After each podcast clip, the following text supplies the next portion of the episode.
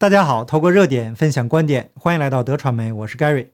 今天的视频呢，做的非常的不容易，无论是从选题上还是语言上，都要非常的注意。那至于其中的原因呢，相信大家都清楚。这个世界啊，每天都发生很多的事情，但是只要是人们关注的话题，就会遇到各种各样的限制。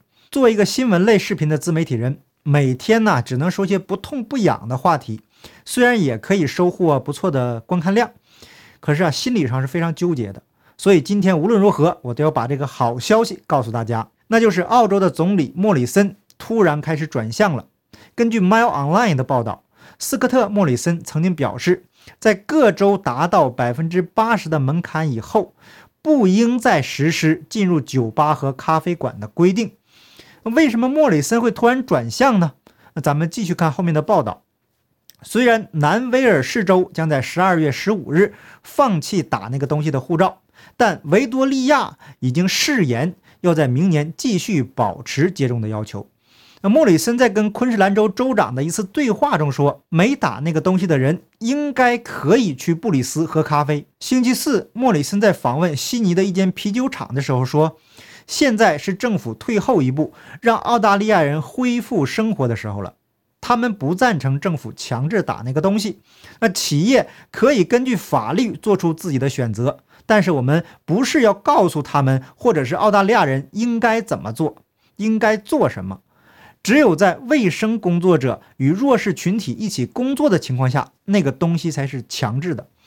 这就是我们一直以来的医疗建议。特别是当我们已经超过百分之八十的时候，无论你是否打了那个东西，他们都应该能够在布里斯喝咖啡。当然了，也有极左的政客反对莫里森。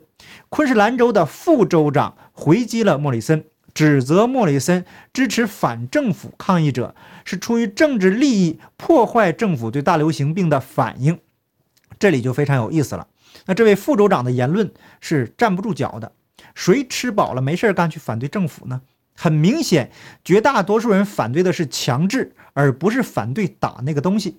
那我们每个人呢，从出生到现在，包括我们的孩子，基本都打了，没见哪个人站出来反对，因为大家知道那是安全的，并且经过了时间的验证。可是这位副州长呢，混淆概念，不知道呢他是出于什么样的目的，或者是受到了谁的压力，能坐上州长这个位置的人呢？至少逻辑思维能力以及对常识的认知能力都应该是非常清晰的。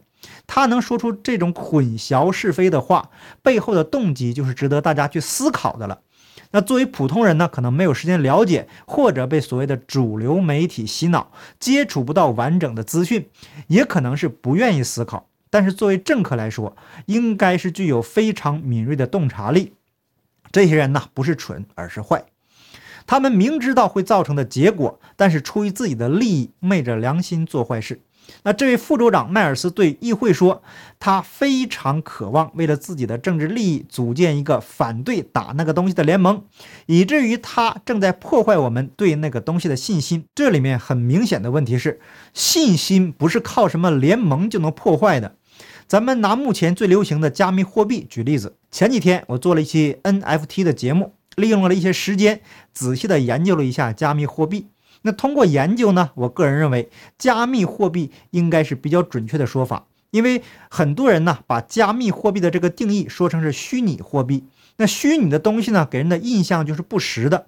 那我也在节目中说过，不赞成去炒作加密货币。那毕竟啊，危险性是非常高的。但是在研究加密货币的过程中，我发现了一个问题：尽管外界有很多人不认可。加密货币，但是还是有非常非常多的人前赴后继的参与其中，而且从 Facebook 的小渣男开启了元宇宙这个潘多拉魔盒以后，已经形成了这样一个趋势。无论我们认可与否，无论我们接受与否，加密货币就是未来的一个趋势，而且貌似势不可挡了。我说的意思是什么呢？这个趋势已经形成，无论外界有什么样的负面评价，都无法阻挡这个趋势的形成。那无论外界如何唱空加密货币，以及加密货币有多少的弊端，区块链技术以及加密货币都在一波一波的突破。这说明，尽管加密货币有很多弊端，但是对某些人来说还是利大于弊的，所以会有无数的人加入其中。那加密货币不需要宣传，也不惧怕任何人和组织的负面评价，人们自然而然的就接受了。因为加密货币的一些属性也确实有利于我们的生活。但是如果现在有某一股势力强制所有人使用加密货币，那么这背后的目的一定是邪恶的。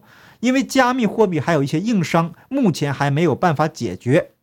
如果强制所有人使用，那一定是想割韭菜。如果现在呢，我把加密货币这个词换成打那个东西，大家再来思考一下，其实啊是同样的道理。那如果打了那个东西，确实起到了应有的效果，也有足够的数据证实这一点，那好东西大家自然会接受。那尽管政府声称是免费的，那实际上是花的是纳税人的钱，但是至少不用从自己的口袋里掏钱，表面上还是免费的呀。那如果真的是那么好的东西，又是免费的，大家一定会挤破头也要来上一针。但是呢，目前没有足够的数据证明这个东西的有效性。相反，各种真实的数据被压制，各种不同的声音被打压。这就跟我前面讲的，如果有人强制所有人使用加密货币，目的一定是割韭菜的道理是一样的。那新技术有人愿意尝试的话，那，自然就会去尝试。那如果操作得当呢，也会赚到钱。但是也有人赔得倾家荡产。每个人的情况都不相同，无论发生的事情是好是坏，那个都是个人的选择。那当有人逼着你选择的时候啊，一定是居心不良的。那说到割韭菜的问题呢，还要多说一句，不知道大家是否发现，现在的物价已经开始飞涨。前天我去超市购物，大概百分之七十左右的商品都涨价了，有很多商品涨价的幅度啊，已经达到了一半儿。那回头再看看我们银行里的那点微不足道的数字，不知不觉中购买力又少了一半。这算不算是被割韭菜了呢？那么现在如何避免被割韭菜？这又是一个值得深思的话题，也是未来我们所有人都要面对的问题。钱放在银行里什么都没做，却让人给割韭菜了。那现在无论选择什么投资啊，或者是投机啊，买股票也好啊，买房子也好啊，买黄金、买保险等等，稍有不慎就会入坑被割韭菜。那自从拜登上台以来呢，各种倒行逆施的政策，几乎让所有的人，无论你是否身在美国。都被割了一波韭菜，我们一点反抗的力量都没有。那么这个时候，有人就会选择区块链，选择加密货币，用去中心化来对抗被割韭菜。但是风险呢也是非常大的，所以如何取舍还是看自己的选择。这就又说回到打那个东西，归根结底是个选择的问题。那在做这种话题的时候呢，过去呢我一直是用数据说话，可是呢还是被警告删除视频。那我在上期节目中说，不能被质疑，一定是见不得光的。那加密货币的存在一直受到质疑，可是却越来越广泛的被应用。那加密货币从来没有因为受到质疑而禁止任何人去讨论，相反，只有中共政府惧怕加密货币，而且已经立法禁止了。因为加密货币的属性决定了它不受任何政府的监管。那当然，这个属性有利有弊。未来各国政府如何对待加密货币，这也是一个不确定的因素。但是这个趋势已经形成了。如果将来的发展呢是弊大于利，那么也会自然而然的被淘汰。这是个物竞天择的过程。那打那个东西啊，也应该是同样的道理。如果有人满脸堆笑的说，为了保护你好啊，你也应该尽到社会责任，要打那个，要对打那个东西有信心，要相信官方的说法。这跟潘金莲对武大郎说大郎该吃药了有什么区别呢？回头啊，我们再看看莫里森的表态就知道了。他在周四的时候说，他支持唯一授权强制的是针对卫生工作者。很明显，他受到了党内支持自由选择的议员他们的压力。那此前两名自由党参议员誓言不向政府提供支持，除非莫里森采取停止强制打那个东西。而如果有几名议员坚持自己的立场，那么莫里森下周将无法通过任何有争议的法律。至今没打那个东西的参议员汉森提出了一项法案，以超越各州并禁止打那个东西。所以啊，这个莫里森在压力下才表态，抨击了打那个东西的强制要求。他说，反那个东西的人不应该因为做出自己的选择而被妖魔化。那实际上啊，这样的说法是不准确的，应该是反强制打那个东西的人。绝大多数人是反对的，是强制。那这个前面已经说过了。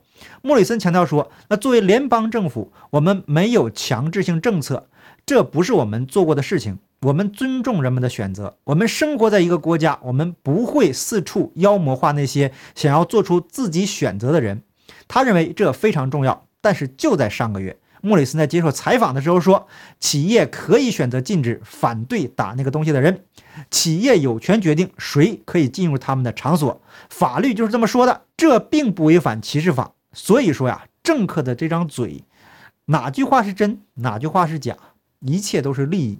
今天可以翻云，明天也可以覆雨。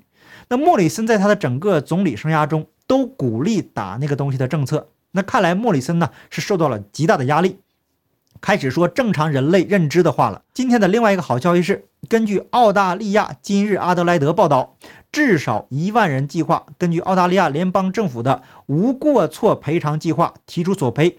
Service Australia 正在建设一个在线门户网站，将于下个月启动。那这个网站针对因打那个东西而遭受严重不良反应和收入损失的人所提出的超过五千澳元的无上限索赔，所有的医疗费用和工资损失的赔偿将由政府负担。